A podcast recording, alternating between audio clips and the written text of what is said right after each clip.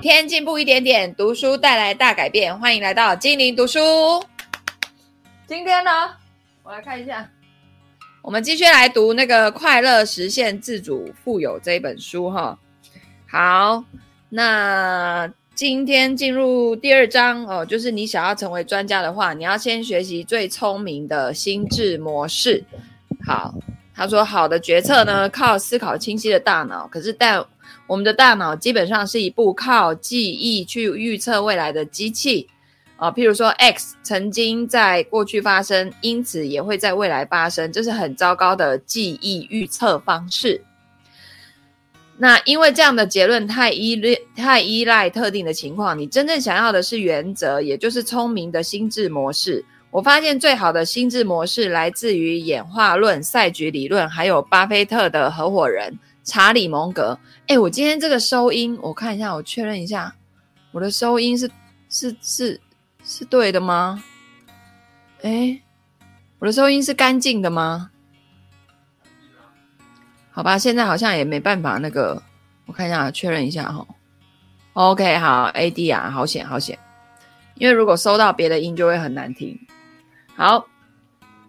那我发现呢，最好的心智模式来自演化论、赛局理论，还有巴菲特的合伙人查理·蒙格。蒙格是一个很优秀的投资人，拥有许多超凡的心智模式。此外呢，畅销书作家暨交易员有一个叫塔雷伯的，啊、然后这个美国的开国元老之一啊，班杰明·富兰克林啊、也都有极佳的心智模式。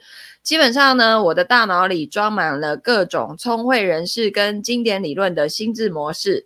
我学习他们的思考模式，帮助我在关键的时刻做出好的决策。我利用 Twitter 收集智慧名言，帮我归纳记忆，并且在需要的时候回想提取所学。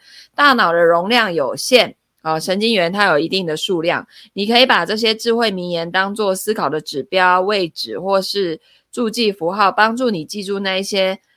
立基于实际经验、蕴含深度智慧的原则，没有实际经验作为基础，这些智慧名言就只是一堆引言的文字，感觉很酷，当下呢觉得很震撼，呃，很振奋，还可以做成一张不错的金句海报。但是不久后你就会忘记了啦，好吧？好，把它抛到脑后。那心智模式不一样，是引导你回想跟提取自身知识跟经验的捷径。我这边这边讲，这边这边讲到一句话，就是看懂经济的运行，你才能忽略市场的杂音。好，尤其是呃经济学这边，他这边有讲到什么演化论、繁衍法、复杂理论、经济学啊。哈，我觉得这个哇，这这是不是太太高级了？委托啊，什么代理问题、复利、基础数学、黑天鹅。啊，黑天鹅呢是几率统计学的新分支，核心是伪事件。黑天鹅就是极端几率。那黑天鹅效应的这个作者塔雷伯是当代最伟大的哲学科学家，在这方面有很多开创性的产品呃作品哦，就包括什么黑天鹅啊，还有还有一本那个叫什么？反脆弱啊！我跟你讲，这个作者的脑袋真的是太厉害。有机会你们可以去看看他他他写的书哦。我们家反脆弱里面有那个杠铃策略，那传文老师的八十求稳二十求标的二十求标里面就有把杠铃策略放进去了哈。然后当时那个传文老师在解释给我听什么杠铃策略的时候，我都听不懂，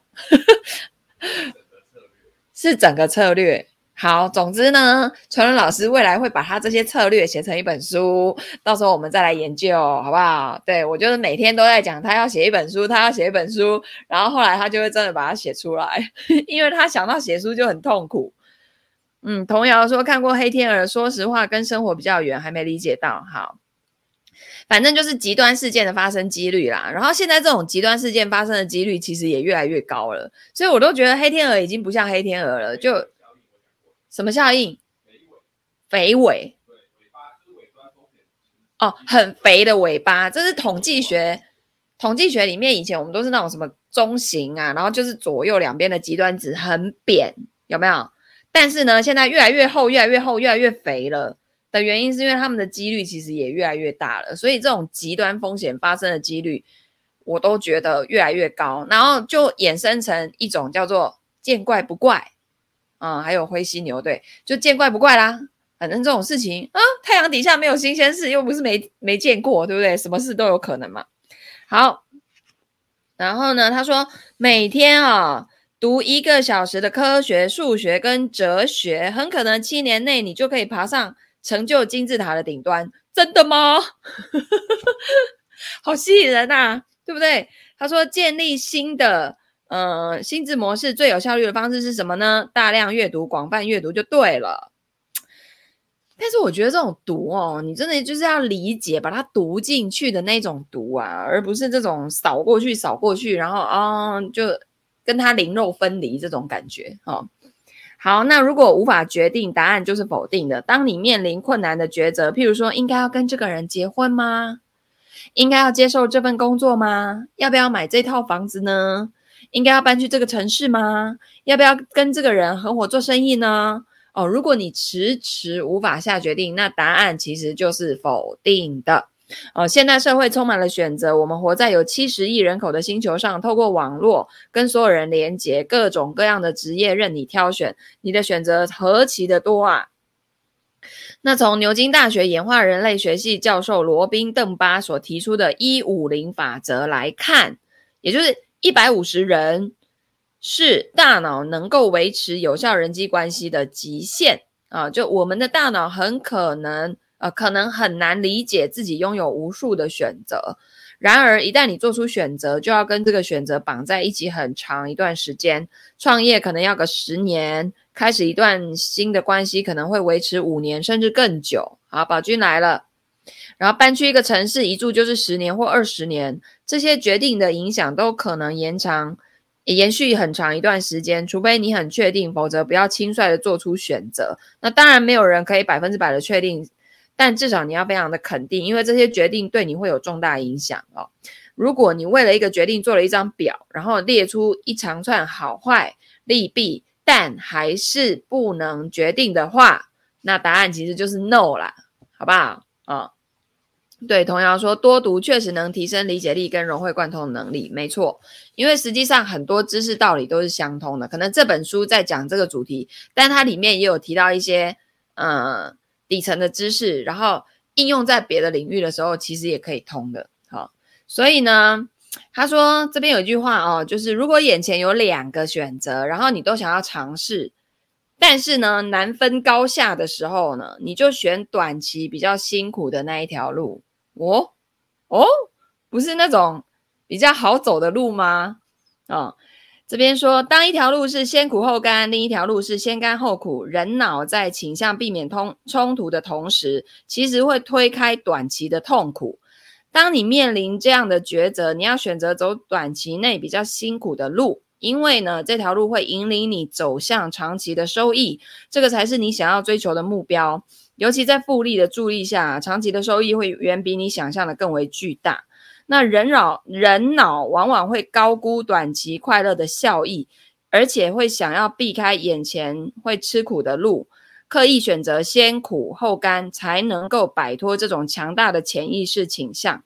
生命中绝大部分的收获，通常都是要短期先吃一点苦，之后才能获得长期的收益。哦，你比如说。像那个预算编列啊，然后用倒扣的方式，有些人可能会觉得哇、好麻烦，好苦啊，对不对？但是当他看见他的 C 账户真的累积出钱来的时候，他长期下来会觉得非常的有成就感啊、那运动当下，我感觉身体又酸又累，但长期来看却是好选择。我练出肌肉也更健康。读书有时候也像在健身哦，只不过吃苦。头的是大脑，但长期来看会让人变得更聪明。借由把能力逼到极限，吸收到了新的观念，尽管需要承受短期的痛苦，但可以收获长期的成果。好，多阅读，你就能找到你感兴趣的啊！热爱阅读，历历经时日，你所吸收的知识就会变成一种超能力。网络时代啊，资讯取得很容易，知呃知识的这个丰富也很多元。欠缺的不是什么学习的管道，而是学习的欲望。以前资源有限，我能找到什么就读什么。那现在世界有各式各样的资讯，透过网络，无论是谁都可以随时随地的取用哦。作者说啊，他之所以很热爱阅读，原因是他其实是一个反社会的内向者。从小他就很容易沉浸在文字跟思想的世界里面。还有一个原因就是，从来没有人逼迫我一定要读什么书，这个反而会让我在阅读的过程中觉得很开心啊。因为有很多那种直升机父母。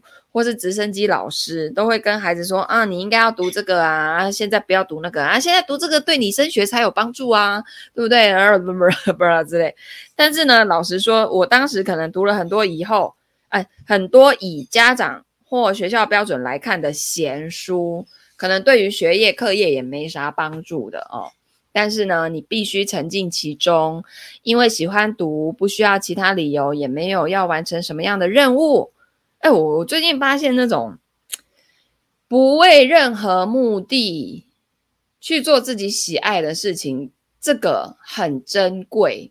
因为像我们这种目标感很强的人的时候，我甚至连我读这本书的时候，我都要带着目标，就是我要在这本书里面找到什么哦，我最近的问题，然后有哪些东西需要被解决的，就是会这种带着目的。但是他现在给我的这种感觉就是。你要沉浸在里面，因为喜欢读而读，不需要其他任何的理由，也没有说要完成什么任务。我觉得这件事情好难能可贵哦。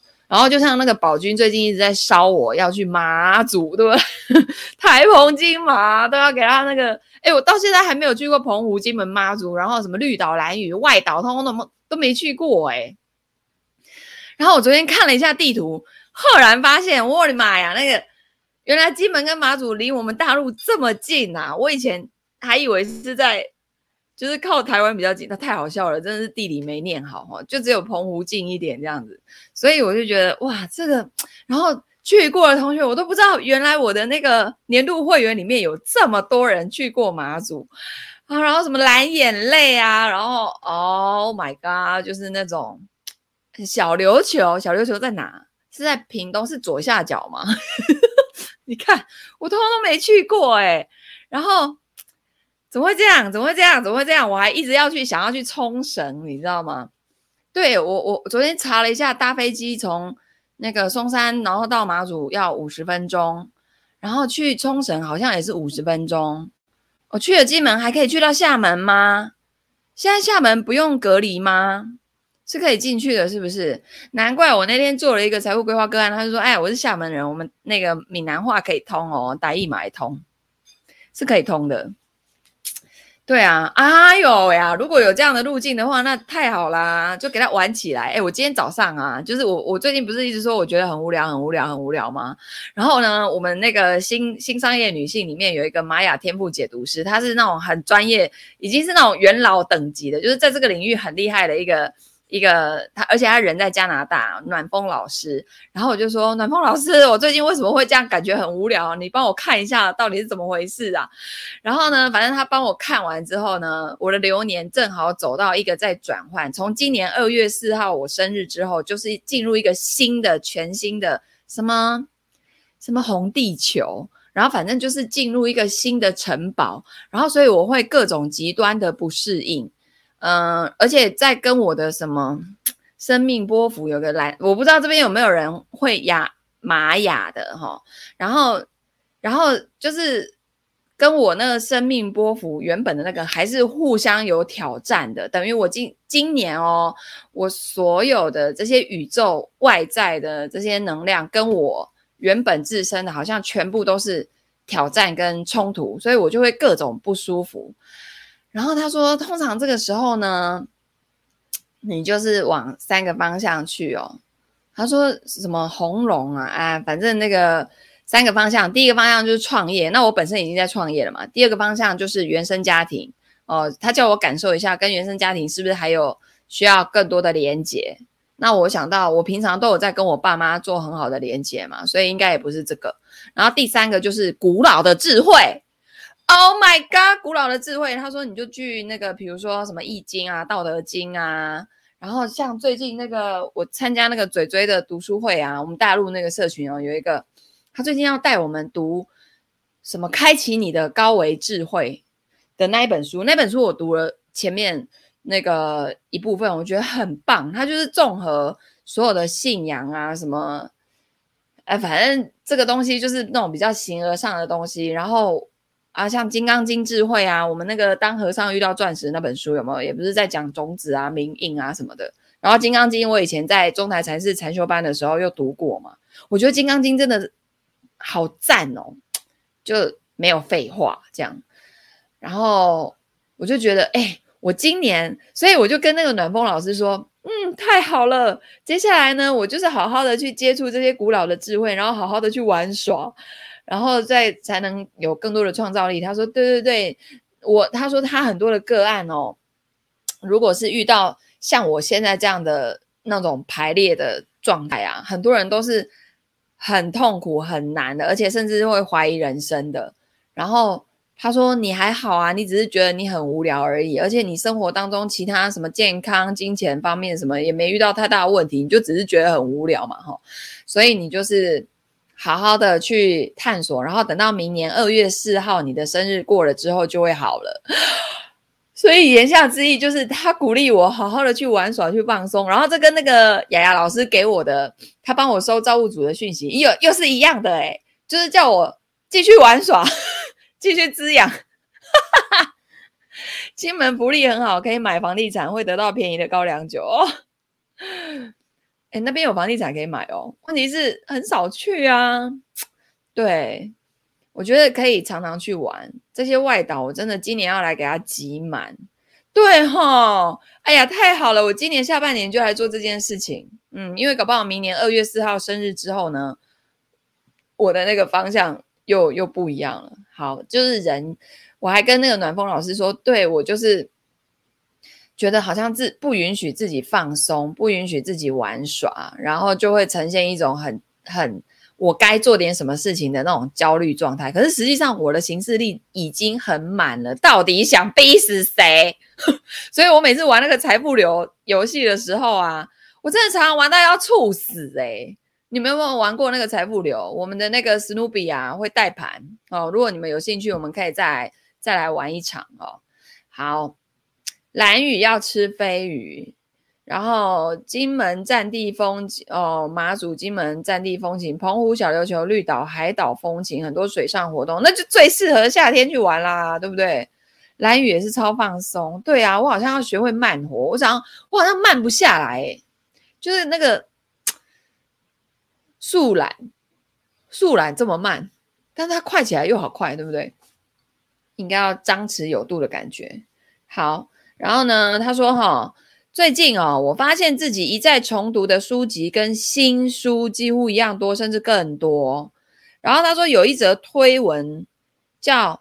写写说，我不想要什么都读，我只想要反复阅读一百本伟大的著作。我认为这个想法很有意思，关键在于找出自己想读的那一些伟大的著作。不同的书会打动不同的人，你要能够真正的吸收。像我最近就很想读《道德经》，什么一生二，二生三，三生万物，然后什么道可道，非常道，名可名，非常那里面感觉有很高深的智慧哦。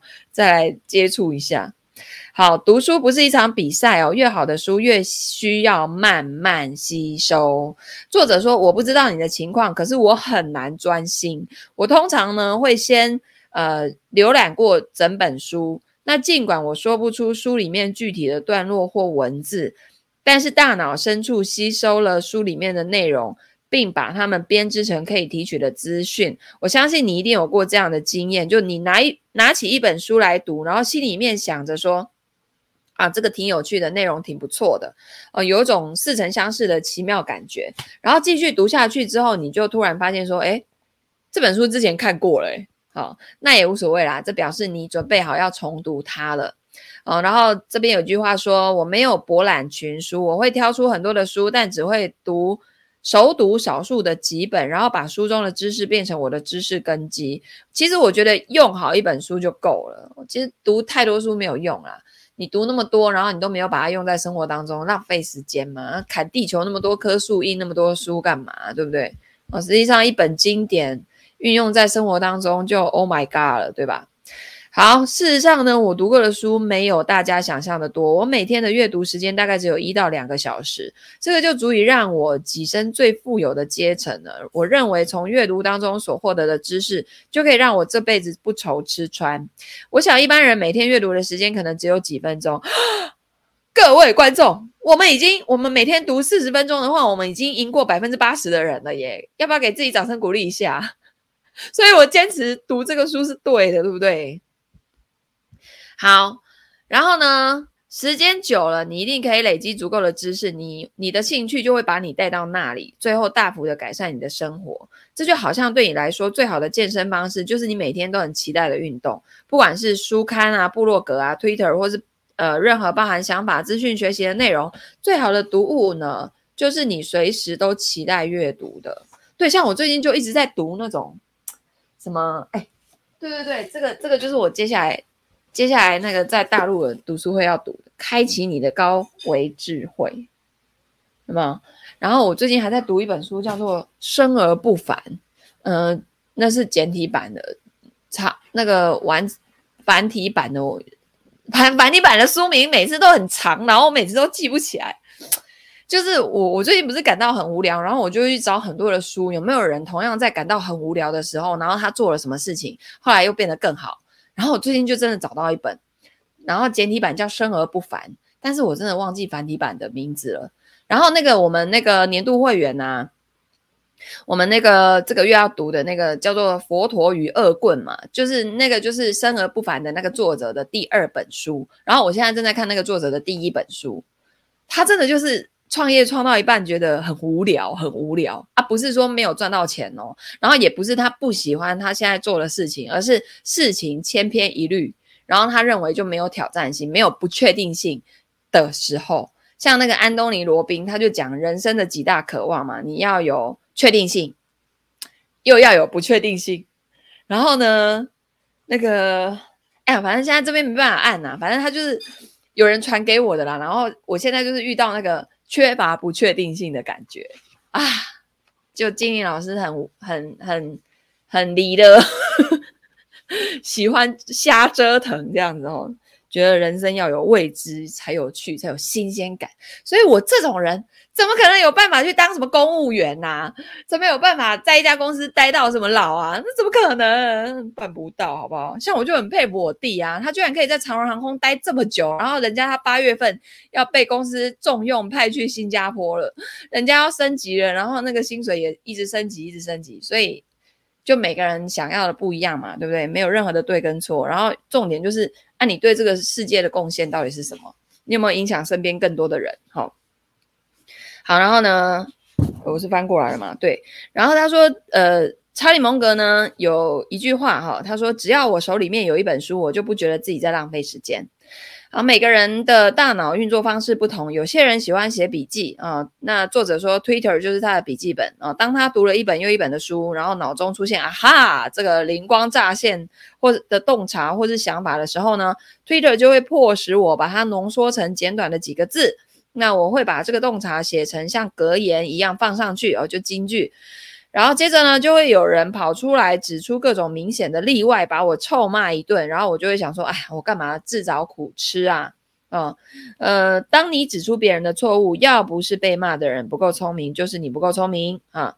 当你拿起一本书，你会很快的看过去，试着找出有趣的地方，还是翻到哪一页就从哪一页开始读？那你都怎么读嘞？哦，作者说他都是从头开始读，但因为他读得很快。如果不有趣，他就快速的往下翻浏览过去。当我看完第一章，如果还是无法引起我的兴趣，我就直接放弃了，或者是跳过几章阅读。毕竟世界上好书太多了。然后他说，专注在有预测力的新概念，读过多少本书只是一种虚荣的指标。知道的越多，没读过的书就越多。读过多少本书只是一种虚荣的指标，所以你怎么一年读一百本书，这个是虚 荣的指标的概念。重点是你知道的越多，没读过的书就越多，因为你的认知边界越来越开，越来越宽阔。可能呢，本来你就这么一个小圈圈，这是你的认知边界，就在这个圈圈里面，然后外面整片无限是未知，你不知道的。最惨的就是你不知道，你不知道啊，哦。然后呢，你越读越多，你的认知边界越来越宽，这个圆越来越大。然后呢，你的认知边界越来越多。当你发现这件事的时候，你就会知道外面的世界是有你更多不知道的东西。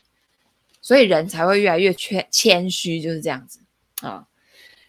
因为知道自己不知道啦。哈，好，那那个他说哈，呃。作者说，他阅读的时候通常会快速的浏览，然后试着找到吸引他的篇章。大部分的书都有话要说，作者提出自己的论点，给你一个个的例子来解释世界上的一切。可是市场上还是有不少我称为伪科学的畅销书。哦，当他被问到说：“诶，你有没有读过那本书？”他都会说有，但其实大概只读了两章吧，因为他已经抓到重点了。一旦他抓到重点，就可以把书放下了。因为它博览群书，很多书其实在讲同样的东西哦。那要用什么样的方法内化跟整理阅读到的资讯呢？把你学到的知识再解释给另外一个人听。你们有没有听过一句话叫做“教就是最好的学”？所以当今天我的学员他有办法把我的课程内容去教给别人，去讲给别人听的时候，而且别人听懂的时候，其实就是他真的学会了。好，所以你们那个如果想要讲财务规划，你们就可以从财富水库开始去讲给别人听啊。如果你你别人真的有听懂，哇，那就代表你真的有学会，你有 get 到那些重点了哦。好，然后而且你在讲的过程中，你会一再的重新思考，然后去更深入的学习。所以重点不在于受过教育或没受过教育，而是喜欢阅读或不喜欢阅读。然后我现在我就。读到这句话，我就有点完蛋了。我的孩子好像没有很喜欢阅读，诶，他们现在被那种声光影音、手机、电脑屏幕给，然后电视给占据。我们现在家里每个人的电视比大的，对不对啊？那个荧幕尺寸都超级大，然后好像要他们看书这种版面文字、纸质版的这种东西，好像他们静不下来，因为这书上面没有画面会动，不会有那种一直转换的感觉。所以怎么办呢？但是我又想到，我小时候也不喜欢读书啊，我很爱看电视啊。所以是不是之后？但是我我为什么后来会喜欢读书？是因为我在国中的时候有一个同学，她是那种全校第一名的，然后她是女生，所以我真的觉得交朋友也很重要。她真的就很爱看书，而且她看的书都是那种金金庸武侠小说。然后以前我一看到，天啊，那每一本都这么厚。然后那个字就都是一行一行，也没什么图。然后老实说，我一开始好痛苦，好排斥。可是因为那时候他他是我的榜样嘛，我就觉得我也想要跟他一样。然后虽然我的课业没有办法那么好，但是看小说不能输给他吧，可以跟他一起学习嘛，哈。然后因为他每次在跟那个我们数学老师讲那个金庸的那些剧情，我都听不懂，然后就很没有。参与感，然后我就开始去看金庸，一看不得了了，哇，那个剧情很好看，对不对？而且你会发现说，哎，为什么字这么多？然后就，哦，我居然看完这一本了，然后你就会很有成就感，然后就会一本一本接下去看。那那个那个时候是我开始对于这种很多文字的书籍觉得可接受的。接着呢，后来我也其实也没有培养什么真的固定阅读的习惯，然后是到了出社会之后，当时有一个要追我的男生，他很爱看书，然后动不动就要带我去书店，然后呢就把书拿起来就是翻，然后还会解释给我听啊，哈，比如说啊，你想要那个那个什么赏鸟啊，我们这个有一个鸟类的图鉴呐。然后各种生活方面的这种艺术感的东西，我当时觉得你你也太无聊了吧，带我来书店，你还好吗，先生？好，但是后来呢，我还是有被他影响到，就是。就是后来还是会去书里面找一些答案呐、因为他也会送我书啊，干嘛的？就我跟他讲说，我现在遇到的问题是什么，然后他每次送给我那个书，其实我都读不进去耶。但是他开启了我对于读书这件事情，好像可以找到人生当中的某些解答的这个认知啊。所以到了出社会之后呢，我进了证券业所读的书，就全部都是那种商业周刊啊、天下杂志啊，就是台湾那种比较财经方面的。然后再到后来创业以后，我读书的量那简直了，因为创业以后你就没有老板了，你要解决各种各样的问题，你就必须得学习。然后好在我过去读书有练过那个金庸武侠小说的那个看字很快的功力哦，所以呢，对啊，然后我就想说怎么办呢？我的孩子好像因为他说只有分为喜欢阅读跟不喜欢阅读哦，那就看他们自己。对，小时候读书比较吃力，因为可能那个各种知识底层都还没有被建构嘛，哈。那长大成熟，理解力增加，会比较喜欢看书。对，好，那这边就提到如何在六十天内呢，让自己思考更清晰、更独立呢？阅读数学、科学跟哲学的巨著，避开同温层，重视真相胜过社群认可。啊，学习逻辑跟数学，一定一旦你能掌握这两项，就不会再害怕任何一本书。数学就是我以前最讨厌的，然后我现在在做那个财务工程的测算，你看 多有趣啊！哈，那图书馆里的每一本书，不管数学、物理学、电机工程、社会学或经济学，都不应该让你害怕。不管你从书架上拿下来哪一本书，你都要能够阅读，即使一开始当中有很多的内容对你来说太难也没关系。读下去就对了。当你读一本书觉得脑袋快要打结的时候呢，就很像到健身房操练到全身酸痛一样。只是你现在练的是心智的肌肉，你在学习如何，你在学会如何学习跟阅读啊。虽然多数时候的读下去就对了啊，但你呢可能会遇到一个问题，就是现在市面上有太多垃圾读物。人有千百种，作者也是。呃，我也认识一些书读得很好，却不是很有智慧的人。问题就出在他们读错书，也读错顺序。他们从虚假或似真似假的东西开始读起，这些书形成的原理变成他们建立世界观的根基。之后，当有新的东西出现的时候，他们又根据这个错误的根基来判断新的想法。所以，你的思考根基就很关键了。啊，他这边就有提到。大多数人都害怕数学，也缺乏独立批判的能力，所以才会高估了有数学或伪科学支持的观点。说到阅读，一定要把根基打好。打好根基的最佳的方法就是牢牢地抓住科学跟基础的知识。一般来说，你所阅读的东西，真的没有人能够反驳的，并不多。例如说，很应该很少人会反驳二加二等于四吧。哦，这个就是实实在在的知识，数学就是你要具备的稳固根基。那自然科学、个体经济学也是对思考很重要的根基哦。当你抛开这些思考的根基，麻烦就来了，因为呢，你会分不清楚虚实真假。那我在阅读的时候，会尽可能的把重心放在充实这些扎实的根基，比起钻研高阶的数学，真正掌握好基础的算术跟几何会更好。就像。光是算年化报酬率这件事情，年化利率这件事情，就已经很已经很多人就已经算不清楚。它其实是很基础的数学。就我们常常听到那个信用卡公司会说啊，你借一万块啊，一天只要五块的利息。你们知道那个年化是多少吗？至少都十二到十八趴起跳，好不好？有没有人会算这个东西？但是大家就被他那种哎呀，一万块一天只要五块给吸引了。实际上它是很高利率的，对吧？好，所以呢，嗯，我可以花上一整天阅读阅读个体经济学，而且是个经入门啊、那另外一个方法是读原点跟经典。假如你对演化论有兴趣，那先读达尔文的著作啊、不要从什么英国生物演化学家呃理查道金斯的代表作《自私的基因》读起，因为我认为道金斯很棒。但是先了解达尔文的论述，并作为你的思考根基，再去读道金斯的书，就是很多的。呃，学术理论它有它的根源，就是你们要回到那个最根源的那一本书，所以那种经典可以流传几千年都不会不见的，那个都都是有它的原因在的哈。那如果你想要学经济学啊，像我们在做投资的人，而且我以前读商科啊，总体经济、个体经济是一定要学的。那他说这个起点的著作是什么呢？亚当·斯密斯，然后什么？冯米塞斯，呃，亚当·斯密斯就是那种《国富论》啊这种的，然后海海耶克，啊的书开始读起。那如果你对于共产主义或社会主义的思想着迷的话，那可以从马克思开始读起哦。不要读某个人塞给你的当代诠释，糊里糊涂的接受书里面的说法。那拥有再多的进阶知识，要是无法在需要的时候灵活运用，你还是会迷失方向的。所以从原点开始打下根基，你就拥有足够的世界观跟理解力了。以后呢，就再也不会害怕任何一本书，那你就可以直接学习啦，因为你已经底层的知识逻辑都知道，他们只是在那个既有的。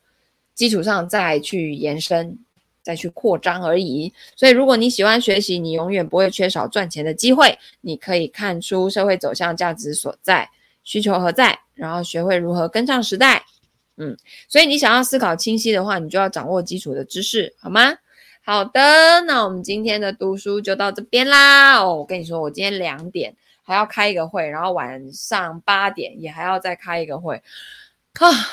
这就是还是很忙这样哈，但我已经渐渐觉得不无聊了，因为你们会推荐好玩的地方给我去啊，对不对？然后我我在新商里面有这么多的老师可以去链接，大家都很有趣。然后不是我就不爱财务规划了好吗？我还是很喜欢的。大家还是要把自己的财务系统打理好，这样子你才有资格无聊啊，对不对？才有。虽然听起来很像金老师，你是怎样无病呻吟吗？哦，但是就人生不是只有。财务这件事情嘛，你还要去探索很多的未知，探索很多的这个面向，对不对？好的，那我们就明天，明天，明天，对，明天我看明天可以，我明天可以读书啊。那我们就明天见啦，大家拜拜，拜拜拜拜。如果你觉得这样读书的方式很棒，欢迎按赞、留言、转发给你身边所有的亲朋好友，大家一起来听书。好，拜拜。